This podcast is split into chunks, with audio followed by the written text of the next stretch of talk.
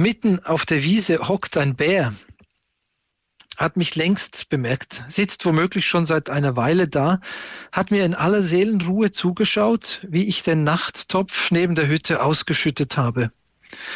Jetzt reckt er die Nase in die Luft und schnuppert. Ich bleibe reglos stehen, während sich der Bodenfrost unter meine Kleider schleicht. Es ist still im Tal. Selbst das Rauschen des Baches ist verhalten. Vielleicht hat sich in der Nacht eine Eisschicht auf dem Wasser gebildet. Der Bär kratzt sich hinterm Ohr, sieht eigentlich nicht so aus, als wäre er gefährlich. Und doch sitzt mir die Angst, genau wie die Kälte in den Gliedern. Ich bleibe einfach stehen. Jetzt schaut er zum Stall, schnuppert wieder, scheint etwas zu riechen, das ihn interessiert. Die Hühner, die Kühe, schießt es mir durch den Kopf. Und dann bemerke ich Wilhelm, der wie versteinert an die Stallmauer gelehnt steht. Er hat seine Armbrust auf den Bären gerichtet.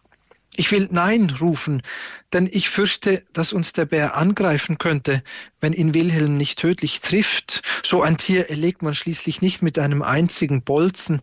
Vielleicht ist der Bär gar kein Bär, sondern ein verzauberter Mensch wie in den Geschichten. Doch das Fleisch und das Fell könnten wir gut gebrauchen, das schon. Und für die Tatzen bekämen wir auf dem Markt bestimmt einen ganzen Sack voll Mehl. Darum sage ich nichts. Plötzlich fliegt die Haustür neben mir auf. Meine Mutter kommt im Nachthemd ins Freie gestürmt und marschiert beherzt auf den Bären zu. Sie steckt noch immer in ihr, die unerschrockene Aloisa, die ums Verrecken nicht will, dass man sie Großmutter nennt. In jeder Hand hält sie einen Kochtopf und diese Töpfe schlägt sie nun so fest aneinander, dass sogar ich zusammenzucke. Dazu gibt sie bellende Rufe von sich. Hep, hep, hep.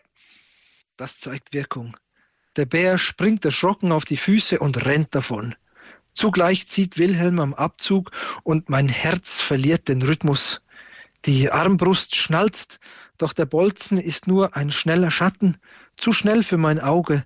Entweder ist der Geräuschlos in, de, in das dicke Fell gefahren oder hat das Tier gänzlich verfehlt. Egal. Der Bär sucht das Weite, rennt über die Wiese, patscht durch den Bach und verschwindet im Wald. Von da hört man noch das Knacken von Ästen, die Wipfel der kleinen Tannen schwanken hin und her. Dann ist es wieder still. Ich schaue gebannt auf den Waldrand und lausche. Mein Herz rast. Mutter hält die Töpfe noch immer erhoben, als warte sie nur darauf, sich dem Bären erneut zu stellen. Wilhelm bebt, wirft uns einen wütenden Blick zu, aber er sagt kein Wort, er wendet sich ab und verschwindet im Stall. Mutter schüttelt den Kopf. Dieser Draufgänger, knurrt sie. Aus dem Stall hören wir ihn brüllen. Walter, komm,